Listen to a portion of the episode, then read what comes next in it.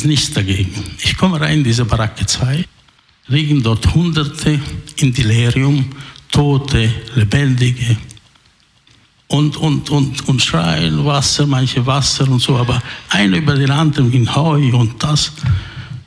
Es ist furchtbar. Und dann packt mich jemand am Fuß und sagt, Wasser, Wasser, bin ich, habe ich gesehen, ein Gerät dort, habe ich Wasser gebracht.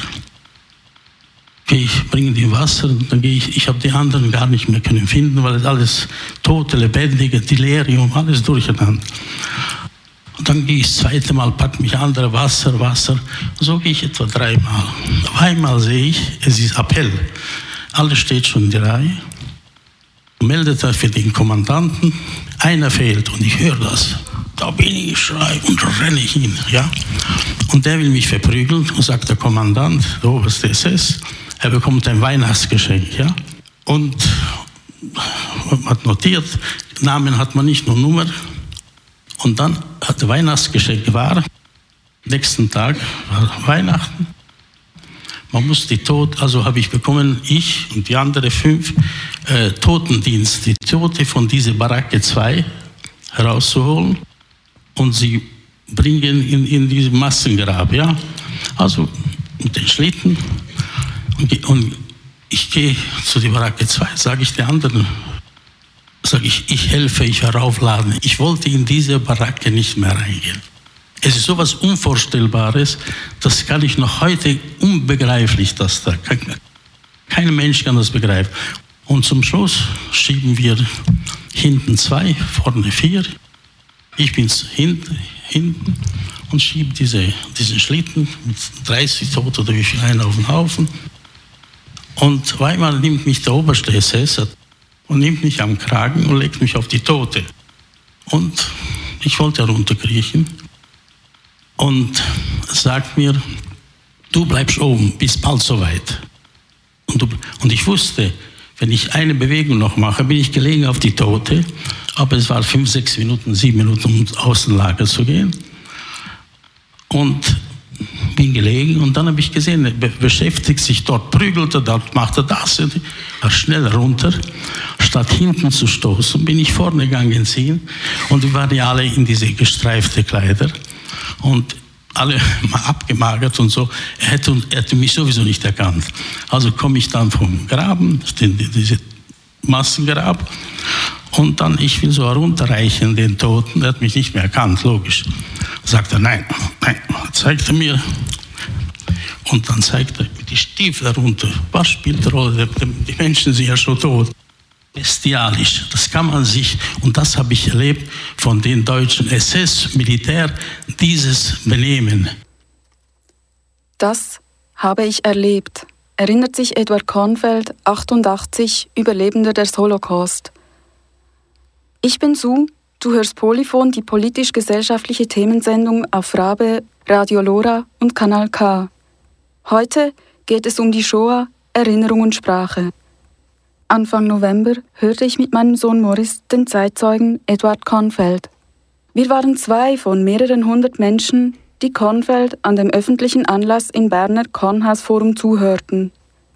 Der in der heutigen Slowakei geborene Kornfeld überlebte mehrere Arbeits- und Vernichtungslager und einen Todesmarsch. Er berichtete über Ereignisse, die mehr als 70 Jahre zurückliegen – Kornfeld gehört zu den letzten noch lebenden Zeitzeugen. Er ist einer von insgesamt 14 jüdischen Menschen, die in der Ausstellung Last Swiss Holocaust Survivors porträtiert werden. Sie berichten in Kurzfilmen über ihre Erlebnisse aus dieser Zeit. Edward Kornfeld teilte seine Erinnerungen vor Ort. Er sprach vor einem mehrheitlich jungen Publikum. Viele Oberstufenklassen hörten zu.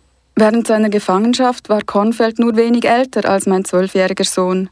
Seine Mutter, damals Ende 30 wie ich, fand wie Eduards vier Geschwister und sein Vater in den Lagern den Tod.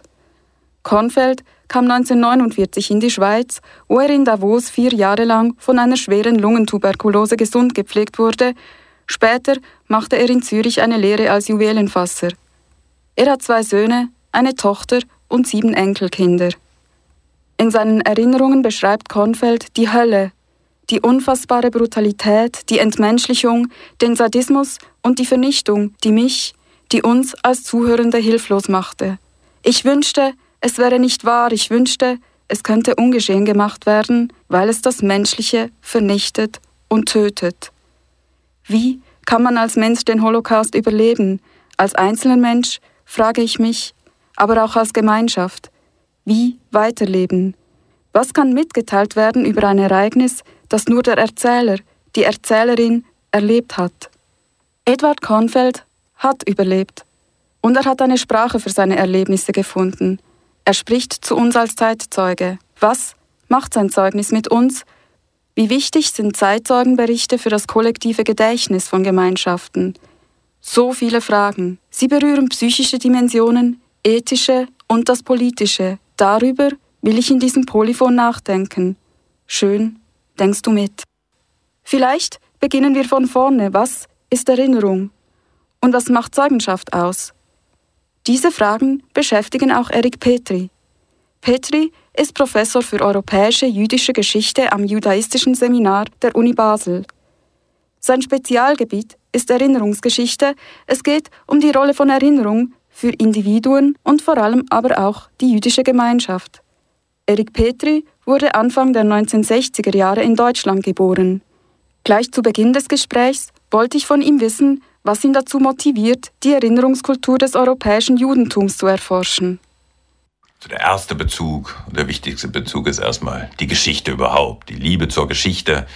Geschichte ist immer mein Lieblingsfach in der Schule gewesen und das, was ich von äh, meinen Verwandten erzählt haben wollte. Geschichten über die Familie mit Bildern.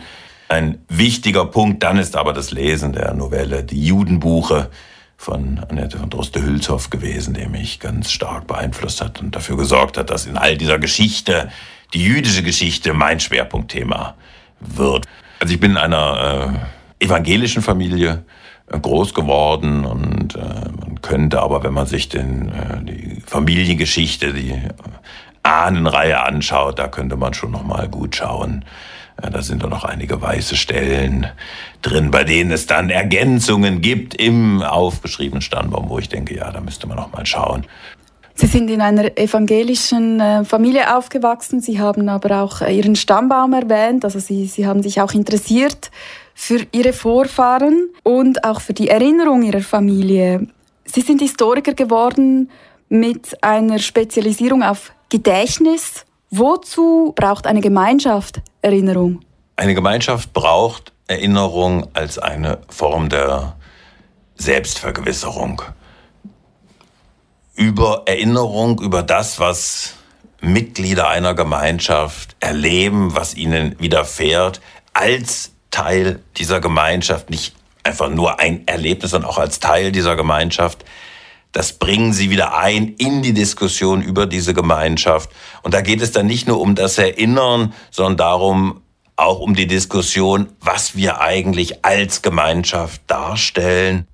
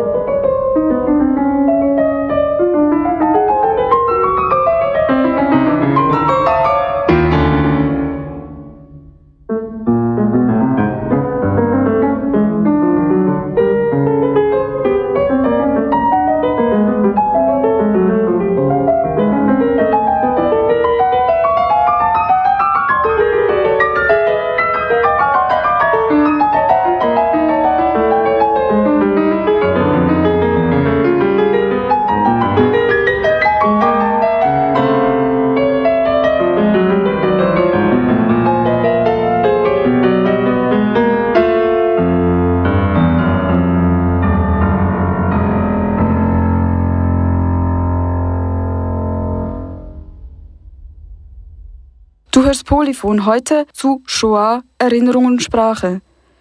Ich spreche mit Erik Petri, Historiker am Judaistischen Seminar in Basel, über die Rolle von Erinnerungen für eine Gemeinschaft. Es gehe um Selbstvergewisserung, Identität, eine gemeinsame Herkunft, erklärt mir Erik Petri. Dieses kollektive Gedächtnis entstehe aber nicht von selbst. Dazu braucht es Traditionen, Arbeit an der Erinnerung und Sprache, fährt er fort. Die Änderung einer Gemeinschaft entsteht durch das Erzählen. Ob das mündlich oder schriftlich dargelegt ist, das ist erstmal gar nicht entscheidend. Entscheidend ist, dass die Änderung einer Gemeinschaft darüber sich bildet, dass Teile, Mitglieder dieser Gemeinschaft erzählen. Diese Erzählungen werden weitergetragen, weiter erzählt, auch wenn diese Personen nicht mehr da sind, wird es weitergetragen und sorgt damit für eine Stabilität ähm, innerhalb der Gemeinschaft. Man kann das äh, im Judentum sehr schön sehen, denn äh, wir haben ja die äh, hebräische Bibel, die Torah, die als äh, schriftliche Torah gilt, aber wir haben daneben auch eine mündliche Tora, also ganz viele Dinge, die mündlich weitergegeben wurden, äh, Regeln, Geschichten etc., die später dann in den Talmud eingegangen sind. Ähm, wir haben also eine schriftliche Form und eine mündliche Form. Und hier sehen wir, wie Erinnerung und Ver Selbstvergewisserung funktioniert über diese Erzählungen, die weitergetragen werden, die möglicherweise sogar in Regeln und Verhaltensregeln gegossen werden für genau diese Gemeinschaft dann. Wir haben über die jüdische Tradition gesprochen, auch die talmudische Tradition und die Erinnerung. Es gibt aber auch die Erinnerung an den Holocaust. Überlebende des Holocaust berichten bis heute als Zeitzeugen über die Ereignisse. Gegenwärtig erleben wir eine Art äh, Dringlichkeit dieser Zeitzeugenschaft. Die Ereignisse, von denen diese Menschen berichten, sind äh, 70 Jahre her. Es gibt immer weniger Zeitzeugen, die noch erzählen können. Was zeichnet die Zeitzeugenschaft von Menschen, die den Holocaust erlebt haben, aus? Zeitzeugenschaft ist ein ganz, ganz wichtiger Teil für die Erinnerung einer Gemeinschaft, aber auch für die Geschichtswissenschaft.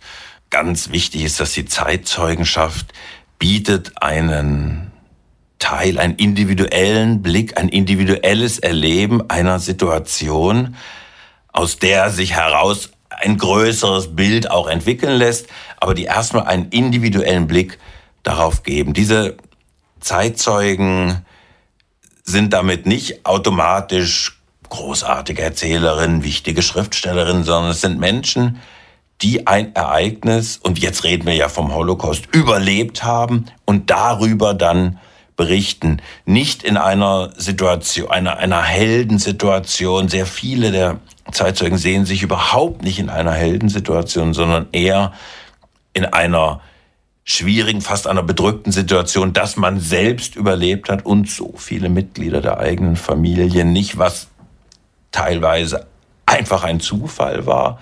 Aber diese Zeitzeugenschaft ist enorm wichtig für die Gemeinschaft, für wieder für diese Selbstvergewisserung als Erleben einer Gemeinschaft. Aber sie ist auch wichtig für den im größeren Rahmen eben dann für Erinnerung einer ganzen Gesellschaft, äh, eines Europä man könnte jetzt fast sagen, eines europäischen Bewusstseins, nämlich das genau noch zu erleben. Wir haben heute ähm, tatsächlich eine Dringlichkeit, weil wir werden bald keine Zeitzeugen mehr haben und die Zeitzeugen, die wir heute hören, sind in den Jahren 33 bis 45 Kinder gewesen. Sie haben es als Kinder erlebt. Das sind ganz wichtige Erinnerungen, ähm, gerade auch in der äh, Neurowissenschaft äh, sagen wir, dass die Erinnerungen, die man im sehr frühen Alter zum Teil wirklich sehr präzis sind. Wir haben aus dieser historischen Perspektive die Wichtigkeit der Zeugenschaft, des Sprechens über die Ereignisse angeschaut. Wie wichtig ist das Sprechen oder das Artikulieren des Erlebten für die Überlebenden selber? das Sprechen darüber ist ein ganz wichtiger Punkt, eine, Spr eine Sprache zu finden, in der man über das Erlebte, das Erlebte mitteilen kann. Und sei es auch erstmal nur in der eigenen Familie. Ähm, da kommt dann nochmal die Sprache selbst dazu. Also in welcher Sprache macht man das? Also äh, ist es die Sprache, in der man aufgewachsen ist? Hm, wie viele Leute haben wir in Israel dann, die gesagt haben, sie werden nie wieder etwas mit der deutschen Sprache zu tun haben. Die Sprache zu finden, ähm, um darüber zu berichten, um damit für sich selbst das Mitteilen dieser Ereignisse an zunächst erstmal Familie ist für die Person selbst eine Form auch der, der Arbeit an dieser Erinnerung und für die Person im Umfeld eine Form, das ist also Teil meiner Gemeinschaft, das ist aber auch Teil meiner eigenen Geschichte. Es gibt diese Überlebenden, die das am eigenen Leib erfahren haben. Sie haben es schon erwähnt. Es gibt auch die Kinder und die Kindeskinder. Sie forschen auch dazu, was eigentlich passiert mit Erfahrungen und Erinnerungen, wenn die weitergegeben werden. Sie ähm, forschen zu diesem kollektiven Gedächtnis, wie man das auch oft nennt bedienen sich dazu aber auch anderer wissenschaftlicher Methoden, zum Beispiel der Epigenetik. Können Sie erklären, worum es sich dabei handelt? Also die Epigenetik ähm, sagt, dass äh, es tatsächlich vorkommt, dass Erlebnisse, traumatische Erlebnisse sich so in das Genom einschreiben, dass es im Vererbungsvorgang tatsächlich so weitergegeben wird, so dass wir äh, tatsächlich davon ausgehen können, dass traumatische Erfahrungen aus dem Holocaust an die Kinder und Kindeskinder weitergegeben werden können, was ein wenig vielleicht einen äh, noch besseren Zugang zur Geschichte dieser Familien liefern könnte, äh, es ist aber sehr schwer zu unterscheiden, wenn wir Familien, wenn wir das Verhalten von Personen anschauen, zu sagen, ah ja, das ist klar, hier die Person, das ist ja epigenetisch, die hat da was vererbt bekommen, ähm, sondern es ist sehr wichtig zu schauen, gibt es möglicherweise solche, so ein Weitergeben über traumatische Erlebnisse, die sich vielleicht in Handlungen, aber vielleicht auch in Erkrankungen, Depressionen äußern. Oder sind es auch bestimmte Charakteristika, die sich ähm, aus der Person selbst ergeben? Da sind wir allerdings noch nicht so weit, dass man sagen könnte, ah, das kann man jetzt genau unterscheiden. Es ist aber ein wichtiger Zugang, weil bisher dieser Begriff Second and Third Generation ein bisschen im Raum stand und manchmal nicht sehr gut ausgefüllt wurde. Äh, zumal wir ja auch äh, respektieren müssen, dass Leute, die Second Third Generation vielleicht auch sagen, ich, das ist eine Geschichte, die möchte ich jetzt auch erstmal gar nicht an mich heranlassen. Also ich will das vielleicht alles gar nicht so genau wissen. Ähm, also das ist, da, da ist viel, viel Erinnerungsarbeit auch zu leisten, die dann wieder in die Gemeinschaft sozusagen, in eine Gesellschaft eingespeist wird, in der Auseinandersetzung darüber. Wir haben über Erinnerung und Sprache gesprochen, die Wichtigkeit der Sprache, um Traumata zu benennen, aber vielleicht auch irgendwo hinter sich lassen zu können und weiterleben zu können.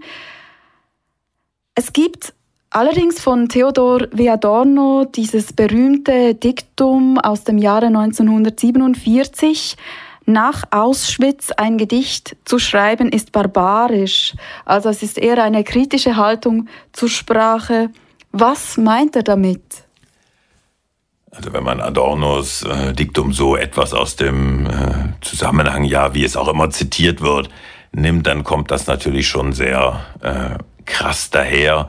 Seine Arbeit an der Sprache, seine Forderung, nicht einfach wieder zurückzukommen äh, zum Courant normal, sondern sich jetzt mit diesen Ereignissen auseinanderzusetzen, steckt da auch dahinter. Er hat später diesen Satz ein wenig relativiert, dann ein wenig bisschen auch wieder nicht. Also er hat da selber an diesem Satz noch sehr äh, gearbeitet. Wenn man allerdings ähm, sich äh, Gedichte dann aus der Zeit anschaut, die sich damit beschäftigen, und es gibt eine Unzahl, vor allem jiddischer Gedichte dazu.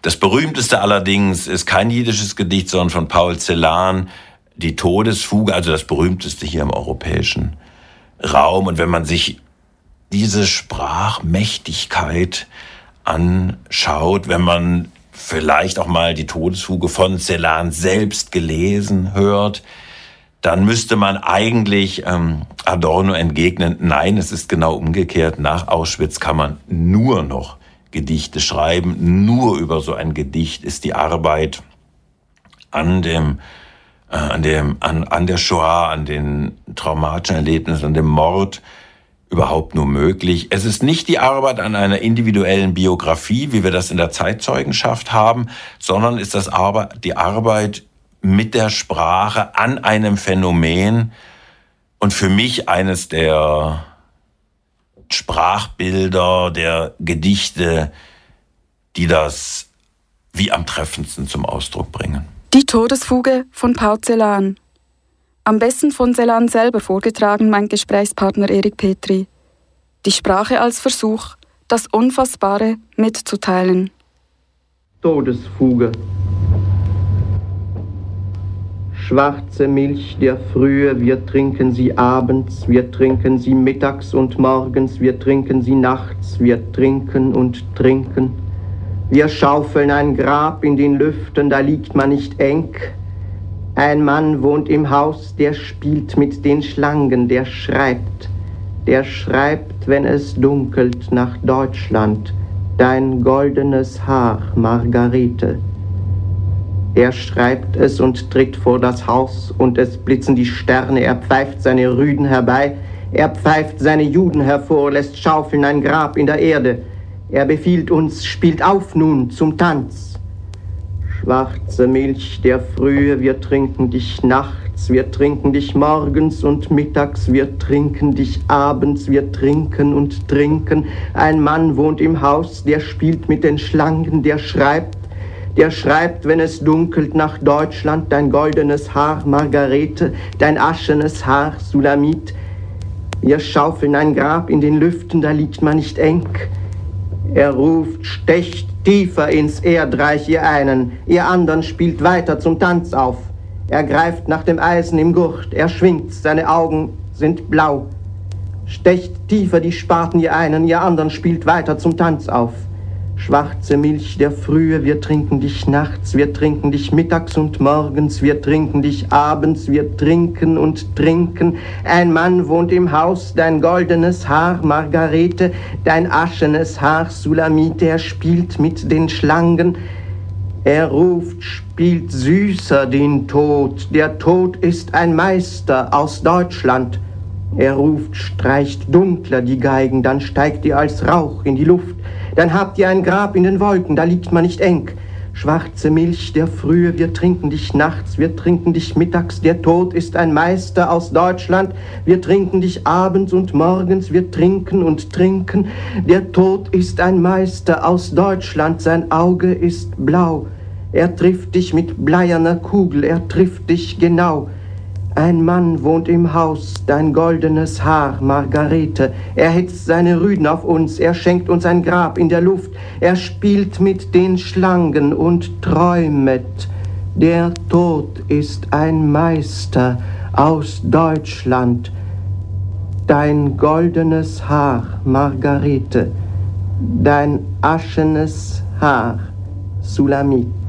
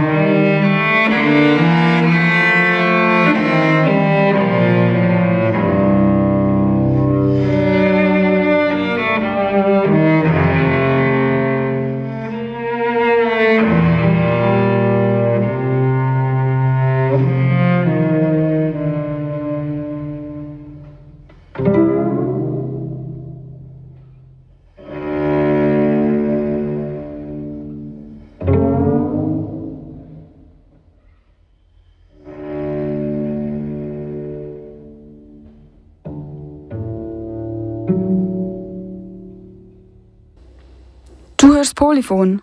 Heute über die Shoah, Zeugenschaft, Erinnerung und die Sprache. Wie findet man eine Sprache nach Auschwitz? Gibt es eine Sprache des Holocaust? Und darf jeder darüber sprechen?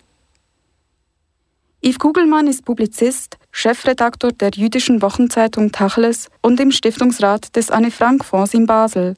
Der Anne Frank Fonds wurde von Otto Frank, dem Vater von Anne Frank, gegründet. Er hat die Rechte am Tagebuch und hat zum Ziel, das Tagebuch zugänglich zu machen, weltweit. Der Fonds unterstützt Projekte, die sich gegen Antisemitismus und Rassismus einsetzen. Kürzlich erschien das Tagebuch der Anne Frank als Graphic Diary, also als Comic, in mehreren Sprachen. Yves Kugelmann lancierte das Projekt und beriet die beiden Zeichner bei der Umsetzung. Ich traf ihn, um mit ihm über die Frage der Darstellbarkeit des Holocaust zu sprechen – wie spricht man darüber? Was zeigt man? Kann man darüber erzählen, ohne daran zu scheitern?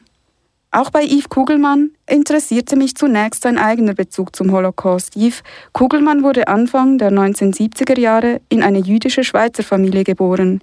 Wie wächst man mit dem Wissen darüber auf? Wie war sein Zugang zur Thematik? Waren Zeitzeugenberichte wichtig? Anne Frank zum Beispiel? Eher nicht, mein Kugelmann. Erst nach und nach sei ihm die Relevanz der Zeitzeugenschaft für das historische Bewusstsein der jüdischen Gemeinschaft und der europäischen Gesellschaft im Gesamten klar geworden. Wenn wir zuerst mit der Literatur beginnen, für mich zum Beispiel war äh, Anne Frank das Tagebuch, Tagebuch eigentlich unwesentlich. Es war nie Teil meiner Holocaust-Literaturlektüre, äh, im Gegenteil eigentlich. Ähm, und die Zeitzeugen, die Sie ansprechen, die dann überlebt haben und auch geschrieben haben, es gibt ja die einen, die gar nicht gesprochen haben äh, und sich verweigern, äh, sich verweigern mussten, die anderen, die immer nur darüber gesprochen haben. Und diese Zeitzeugen, die gesprochen und auch geschrieben haben, die habe ich vor allem als Journalist dann kennengelernt. Mir war als Kind die Metaebene und die subkultane Ebene in unserer jüdischen Gesellschaft, die derart stark vom Holocaust geprägt ist, ohne dass sie ausgesprochen wird. Weniger klar erst über die Literatur und die Zeitzeugen. Gespräche, die Ende der 80er Jahre mit dieser Art von Oral History dann äh, massiv zugenommen haben, ist vieles bewusst geworden, weil es ist doch nochmal äh, was ganz anderes, äh, eine Geschichte zu erfahren über eine, ein Narrativ eines Individuums ähm, und nicht nur durch die Geschichtsbücher, die wir natürlich alle gelesen haben. Was, was würden Sie sagen, sind, ist, ist das, was ähm, so ein Narrativ oder so eine Erzählung eines Zeitzeugen auszeichnet gegenüber historischen Dokumenten? Also können Sie das ein bisschen ausführen oder erklären, was das Spezielle daran ist? Die Annäherung über Geschichtsbücher, über Fakten, hängt ja sehr stark von der Empathiefähigkeit des Lesers ab und sich in so eine Geschichte hineinzuversetzen, was schwierig ist, wenn man nie Flucht, Vertreibung, Ausgrenzung oder auch schon nur das Minoritätendasein persönlich erlebt hat. Diese Intellektualisierung eines Sachverhaltes ist immer eine Grenze zur äh, Wirklichkeit. Ich glaube, das ist sehr wesentlich und dann auch die Vertiefung des Krieges auf der individuellen Ebene. Was hat das geheißen? Tagtäglich, Minute für Minute ähm, bei den Versteckten sich um Nahrung oder um Fluchtmöglichkeiten, äh, die ganzen Gesundheitsfragen und die Frage, was mache ich wenn und wie und was und diese existenziellen Bedrohungssituationen äh, von zerrissenen Familien, wie kümmere ich mich um meine Kinder, um meine Freunde, um meine Eltern, all diese Dinge kann man natürlich in, in gewisser Literatur nachlesen, aber es ist nochmal was anderes, wenn man es dann direkt hört oder mit Zeitzeugen unterwegs war wenn man das direkt hört oder mit Zeitzeugen unterwegs war. Es kann ja auch sein, Sie haben vorher gesagt, es gab die äh, Menschen, die das erlebt haben und gesprochen haben, erzählt haben. Es gab auch jene, die sich der Erzählung verweigert haben. Von, von vielen Überlebenden, die sich dazu entschieden haben, zu sprechen oder zu schreiben, hört man ja auch so Aussagen wie, es, es wurde quasi so wie meine Pflicht oder es wurde auch meine Aufgabe, darüber zu sprechen ethisch, aber vielleicht auch psychisch. Wie wichtig ist es, eine Sprache zu haben für äh, das Erlebte, für solche traumatischen Ereignisse? Ich glaube, bei den wenigsten war es ein Willensakt zu sprechen oder nicht zu sprechen. Das ist einfach eine andere Dimension. Die Sprache selbst, und das sieht man in der Holocaust-Literatur, musste ja neu erfunden werden. Also es gab keine Sprache nach Auschwitz, das war im Prinzip das Diktum von Adorno, wenn man es überträgt in eine andere äh, Debatte. Adorno war äh, mit Horkheimer ein Vertreter der Frankfurter Schule, der äh, Dialektik der Aufklärung. Es war eine große Debatte in den 50er, 60er Jahren. Wie geht man mit dem Holocaust um? Wenn man dann schaut, und für mich ist das Beispiel eigentlich Paul Celan, der Dichter aus Tschernowitz, der überlebt hat, der mit der Todesfuge natürlich ein epochales sogenanntes Holocaust-Gedicht äh, geschrieben hat. Celan hat eine Sprache in der Sprache finden müssen. Er musste die Sprache der Feinde sprechen oder wollte. Czernowitz war deutschsprachig zum Teil und hat in seiner Dichtung eine neue Sprache gefunden für, für das Nichtsagbare. Was Celan im Extrem gemacht hat, haben viele andere auch gemacht, sei es in der Lyrik, sei es in, in, in, in der Literatur generell die, die, die Lyrik oder die Sprache wird zu etwas quasi so das Einzige, was eigentlich möglich ist, um eine Verbindung zu schaffen mit den Leuten, die das ja nicht erlebt haben. Man kann es nicht ungeschehen machen, aber man möchte ja quasi auch durch das Zuhören dieser Person zumindest oder dieser Geschichte also Aufmerksamkeit geben. Ja, ich glaube, es sind zwei oder drei wichtige Dinge zu sagen. Es geht ja um das Verhältnis von Trauma auf der einen Seite und Ohnmacht äh, auf der anderen Seite des Zuhörens. Wesentlich im, im Kontext der Sprache ist vielleicht, dass diese Leute natürlich auch aus einer Kultur gekommen sind, die vor dem Zweiten Weltkrieg schon Bestand hatte. Die jüdische Kultur im Umgang mit Sprache und Erzählung ist eine andere und unterscheidet sich stark von anderen nicht im Guten oder im Schlechten, aber von der Tradition her, es ist eigentlich eine erzählerische Schriftkultur und nicht eine schriftliche Erzählkultur. Und dieses Erzählen hat natürlich dazu geführt, also diese Erzählkultur, die Jahrhunderte alt ist, hat natürlich dazu geführt, dass der Holocaust von den Opfern selbst oder von der jüdischen Gemeinschaft selbst literarisch verarbeitet und dann theatralisch als erstes sogar auf die Bühne gebracht wurde. Das wurde nicht von außen gemacht, sondern das wurde selbst gemacht. Sogar so weit, dass es auch die ersten Satiren waren, die sich mit dem Holocaust überhaupt auseinandergesetzt haben, die aus jüdischer Feder kamen. Und diese Erzähltradition hat natürlich in der Traumabearbeitung eine andere Wirkung, währenddem natürlich zeitgleich diese Tradition auf eine Öffentlichkeit prallt, die ja nicht nur jüdisch ist, sondern die zuweilen auch mit dieser Tradition überfordert ist, weil sie ist radikal offen, sie ist radikal dialektisch, sie überfordert eigentlich ohnehin auch uns, aber dann noch sicher jene, die das nicht gewohnt sind, diese Art von Offenheit. Ähm, und da ist halt die Asymmetrie, die es zwischen Opfer und, und Zeugen oder Zuhörer immer geben muss, noch übersteigert. Ähm, und ich glaube, dass ein Teil der äh, Fragestellung generell ist, wie eine nicht-jüdische Gemeinschaft in diesem speziellen Fall der Shoah, man könnte das jetzt übertragen auf andere Opfergruppen, die sich vermitteln müssen und wollen, wie das Verhältnis zwischen diesen beiden Polen sich entwickelt über die Jahre und Jahrzehnte und was auch passiert mit den Geschichten, die erzählt werden.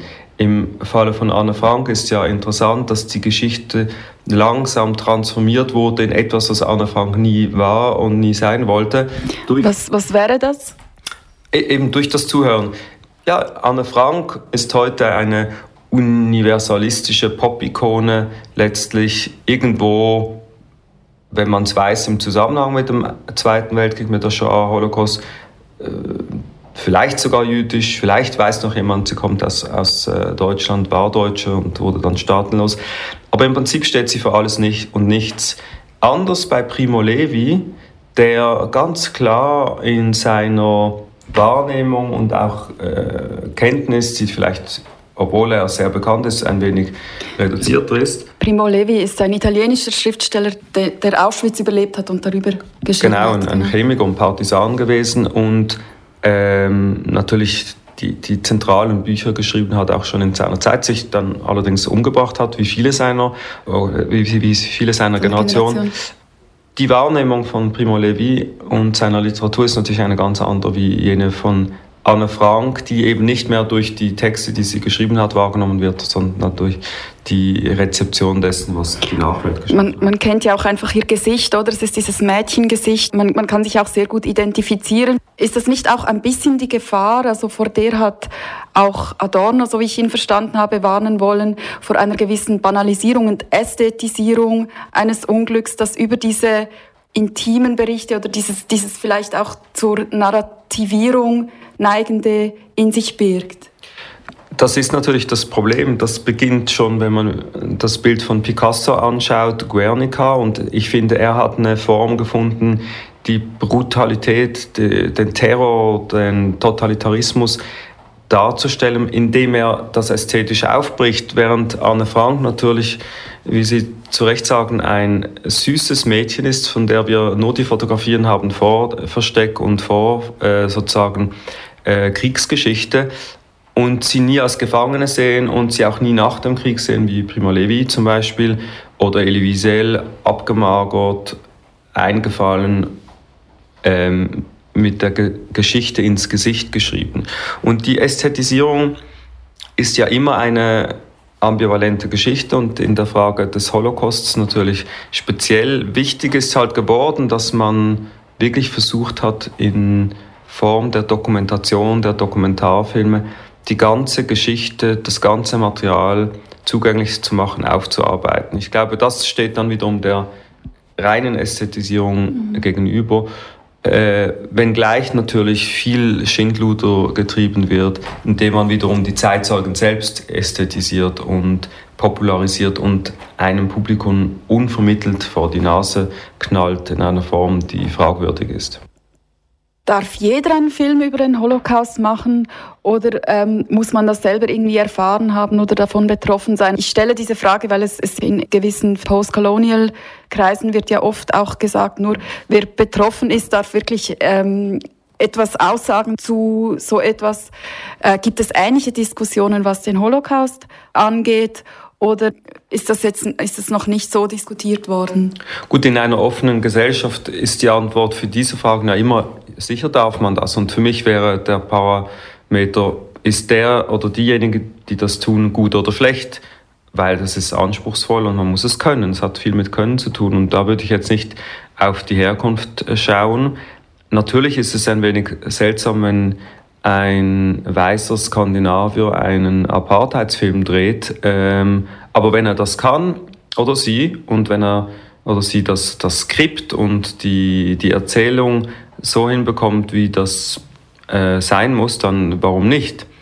Und es gibt schon Beispiele, äh, die gelungen sind, aber auf der anderen Seite in der Regel scheitert es natürlich kläglich. Und diese Kolonialisierung von Opfern durch eine Mehrheitsgesellschaft findet speziell im Falle von Anna Frank statt. Äh, eine völlige Ikonisierung ist bei ihr ein Problem geworden.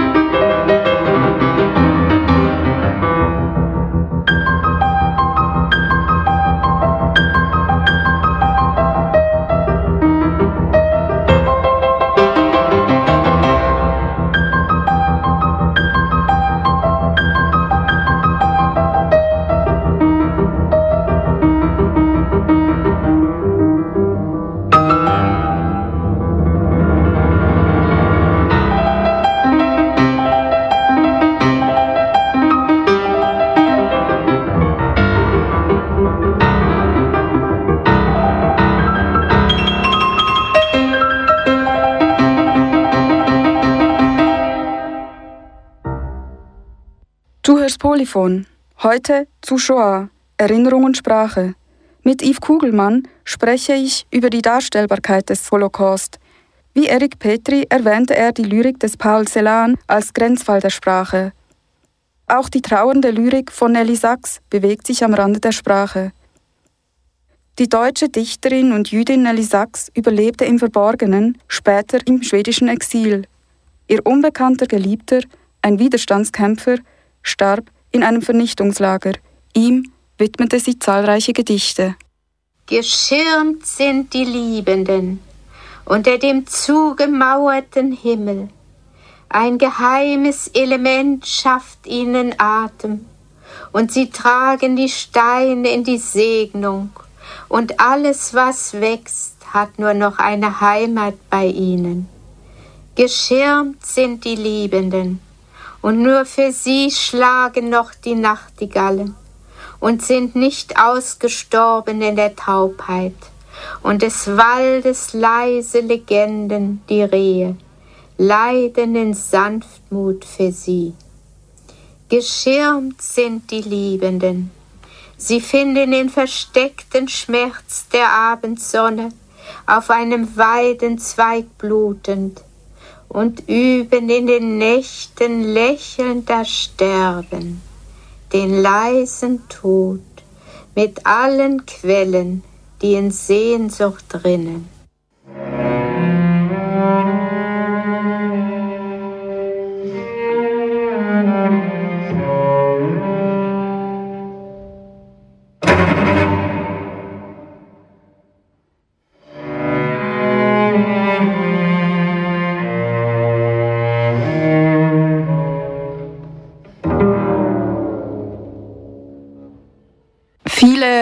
Überlebende des Holocaust, das weiß man, ähm, haben gesagt, ich kann nach diesen Ereignissen nicht mehr an Gott glauben oder nicht mehr an, an den Gott, an den ich vorher geglaubt habe. Wie ist es weitergegangen mit, mit dem jüdischen Gott nach Holocaust? Die Frage kam natürlich während und gleich nach dem Krieg auf innerhalb der jüdischen Gemeinschaften und wurde breit diskutiert. Es gab große Rabbiner, die dazu Stellung nehmen mussten, weil die Fragen einfach der äh, jüdischen Mitgliedern von Gemeinden kamen, der Überlebenden. Äh, zwei Namen, eben Rabbiner Feinstein und Rabbiner Soloveitschik, haben sehr viel darüber nachgedacht, viele andere auch. Ähm, und die Frage wurde natürlich in der Literatur äh, ein Thema. In der jüdischen Auseinandersetzung mit den Schriften und Gesetzen, glaube ich, äh, und dem Glauben generell, haben viele natürlich die Glaubensfrage eher in den biblischen Kontext gestellt. Die einen haben die Geschichten äh, in den Kontext von Hiob gestellt ähm, und, und gesehen, ja, jetzt passiert das auch wirklich. Die anderen in einen Kontext von Propheten wie Cheskel, die äh, über die schlimmstmöglichen Zerstörungskriege bevor dem Eintreffen äh, des Messias äh, geschrieben haben und, und, und. Und ausgehend davon gab es vielleicht weniger jetzt eine, äh, was man vielleicht im Christentum theologisch nennen würde, Diskussion, aber es gab eine nicht breit, aber doch diskutierte Fragestellung, wo war Gott in dieser ganzen Geschichte? Ähm, und diese Frage ist natürlich eine, die die Gläubigen sich selbst gestellt haben, aber eben auch dann für die jüdische Gemeinschaft relevant wurde. Weil wenn man das in Kontext stellt vom Auszug aus Ägypten, der sehr äh, zentral ist in der jüdischen Überlieferung, wo also ein Gott ein ganzes Volk aus der Versklavung herausführt. Und hier hat er es nicht getan. Hier wurde das Volk einfach massakriert dieser Bogen von, von Ägypten, das im Pesachfest bei uns zentral thematisiert wird, bis Auschwitz findet man durchwegs in der Literatur immer wieder, aber eben dann die Schlussfolgerung ist eine andere. Äh, am Schluss bleibt das Gemetzel übrig und äh, nicht das herausgeführte äh, jüdische Volk, wie es in der Bibel stattgefunden hat. Und da ist die Frage, wo war Gott? Und wieso hat er das zugelassen? Wieso hat er äh, zugelassen. In der Pesach-Geschichte ist es äh, die Ermordung der Erstgeborenen, so beginnt das eigentlich, durch die Ägypter. Und dann muss er in der Überlieferung diese retten, diese Erstgeborenen. Und in Auschwitz und im Zweiten Weltkrieg in der Shoah passiert nichts. Und es geht einfach weiter. Und äh, in vielen literarischen Überlieferungen wurde diese Schuld- und Verantwortlichkeitsfrage überliefert. Es gibt wirklich viel, auch Elie Wiesel, der eben vieles darüber geschrieben hat und eine metaphorische Allegorie oder wie man das vielleicht äh, sagen würde, Legende geschrieben hat, wie eben nach der Befreiung eines Konzentrationslagers ähm, religiöse Rabbiner oder praktizierende Juden drei Tage und drei Nächte zu Gericht gesessen sind. Auf der Anklagebank war Gott. Die Frage war, ist er schuldig oder nicht. Sie haben ein Kind genommen als Zeugen, der das beobachtet und nach diesen drei Tagen und drei Nächten der Verhandlung haben sie Gott schuldig gesprochen und gingen dann zum Abendgebet. Und das zeigt so diese Spannbreite, aber auch totale Ohnmacht, selbst in der Literatur mit dem Thema umzugehen. Aber es ist eine schöne Geschichte, um vielleicht die Situation vieler nach dem Krieg in dieser Ambivalenz, weil viele waren ja vor dem Krieg äh, starkgläubige, gerade die polnischen, hasidischen Juden. Ähm, wie geht man mit sowas um, wenn man ein ganzes Leben geglaubt hat?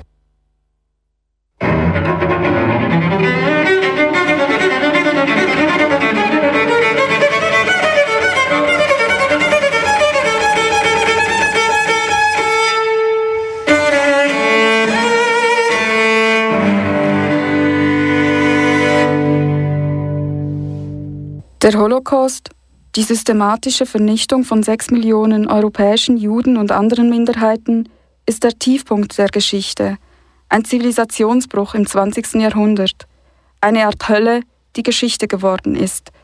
So beschreibt es Eduard Kornfeld, so beschreibt es auch Primo Levi, der italienische Schriftsteller, der Auschwitz überlebte. Er begann bereits als Gefangener im Verborgenen aufzuschreiben und zu dokumentieren, was er sah und erlebte. Die Zeugenschaft, das Bezeugen dessen, was geschah, wurde zu seiner Lebensaufgabe. Von ihm und anderen Holocaust-Überlebenden wissen wir, wie es war. Von ihm stammt auch die Aussage, das Schlimme an Auschwitz ist, dass es geschehen ist. Das heißt, es kann wieder geschehen.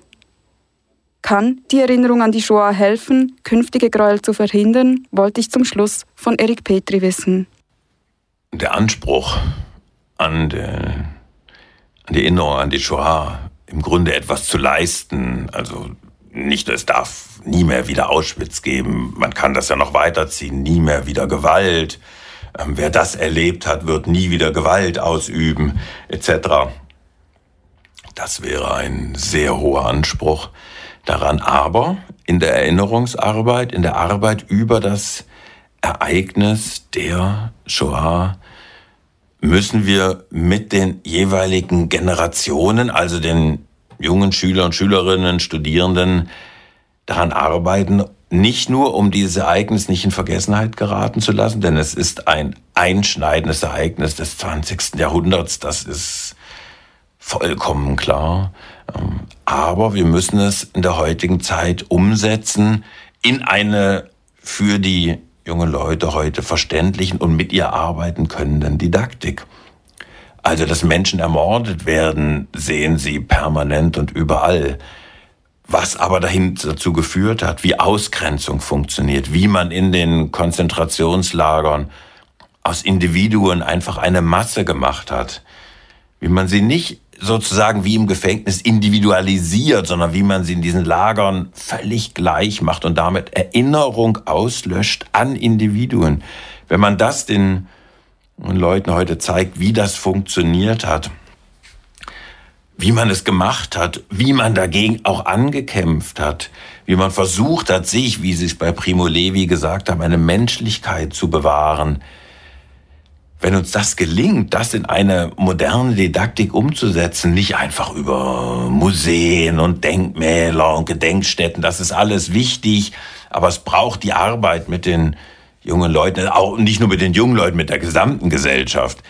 Wenn das gelingt, das umzusetzen, dann wäre das eine ähm, etwas, wo wir sagen, dann haben wir die Chance, aus diesem Ereignis etwas zu lernen und etwas vielleicht in gewisser Weise besser zu machen. Wenn man sich die Weltgeschichte nach 45 anguckt, dann reden wir ja nicht für große Teile von einem friedlichen Bereich. Wir haben Teile, die eine ganz lange Friedensperiode erleben, aber es gibt eben noch sehr viel mehr da zu tun, um noch mehr in diesem in einem Friedens-, in einem Erinnerungsbereich zu arbeiten. Und da ist die Arbeit an der Shoah, über die Shoah, über Zeitzeugenschaft, über Individuen und über Sprache eigentlich einer der wichtigsten Bildungsaufträge, die wir hier haben können.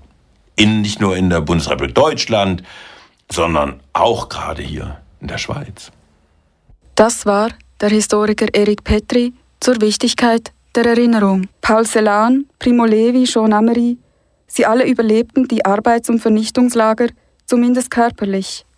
Sie alle brachten sich später um, vielleicht haben sie also doch nicht überlebt. Aber sie unternahmen den Versuch, das Nicht-Mitteilbare mitzuteilen. Den Krieg, die Gewalt, die Vernichtung. Wer ihnen zuhört, gibt ihrer Erfahrung ein Gewicht. Wer zuhört, kann nichts ungeschehen machen. Das ist das unendlich Traurige. Aber doch ist das Zuhören der Versuch, eine Menschlichkeit zurückzugeben, ihren Stimmen Gewicht zu geben, zu bezeugen, dass es falsch war. Das ist unbeholfen. Aber es ist die vielleicht einzige Möglichkeit, als Mensch als Gesellschaft weiterzuleben und weiterzumachen.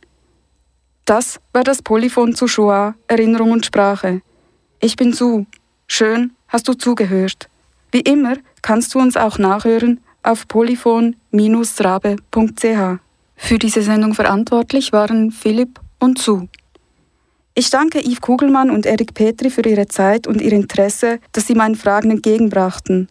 Und ich danke Eduard Kornfeld und der Gamaral Stiftung, die die Ausstellung Last Swiss Holocaust Survivors organisierten, für die Möglichkeit, den Zeitzeugenbericht von Eduard Kornfeld aufzuzeichnen. Die Ausstellung wird übrigens noch in verschiedenen Schweizer Städten zu sehen sein.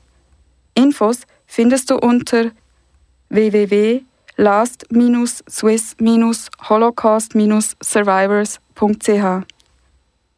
Das letzte Wort dieser Sendung gebe ich Eduard Kornfeld. Lange Zeit sprach er nicht über seine Erfahrungen im Holocaust, denn seine Kinder wollte er damit nicht belasten. Vielleicht versuchte er auch, selber zu vergessen. Heute spricht er vor Schulklassen und an öffentlichen Podien. Es gehe ihm darum, die Erinnerung an den Holocaust nicht sterben zu lassen. Nicht nur für die Toten, nicht nur um für sich selber eine Sprache dafür zu finden und zu überleben, sondern auch für die später Geborenen und die künftig Lebenden. Eduard Kornfeld schildert seine Befreiung. Er war sterbenskrank, nah beim Tod, doch er wollte weiterleben. Und das Gefühl kann man sich nicht vorstellen, diese Befreiung, dass, ich, dass man lebt. Aber viele sind dann gestorben, waren schon sowieso am Sterben. Und ich bin hereingekommen in ein Lazarett Dort hat man festgestellt, ich habe beidseitige Lungentuberkulose, ich konnte mich nicht mal bewegen mehr. Dann war ein Spiegel dort und sind fünf, sechs Leute gestanden vor dem Spiegel, sie wollten sehen, wie sie ausschauen. Bin dran gekommen am Spiegel und dann sage ich in dem Spiegel dort drin, sage ich, du, jetzt lass mich dran. Ich warte schon lange. Dabei rede ich zu mir selber, ich habe mich nicht erkannt. Ich war nur noch Haut und Knochen.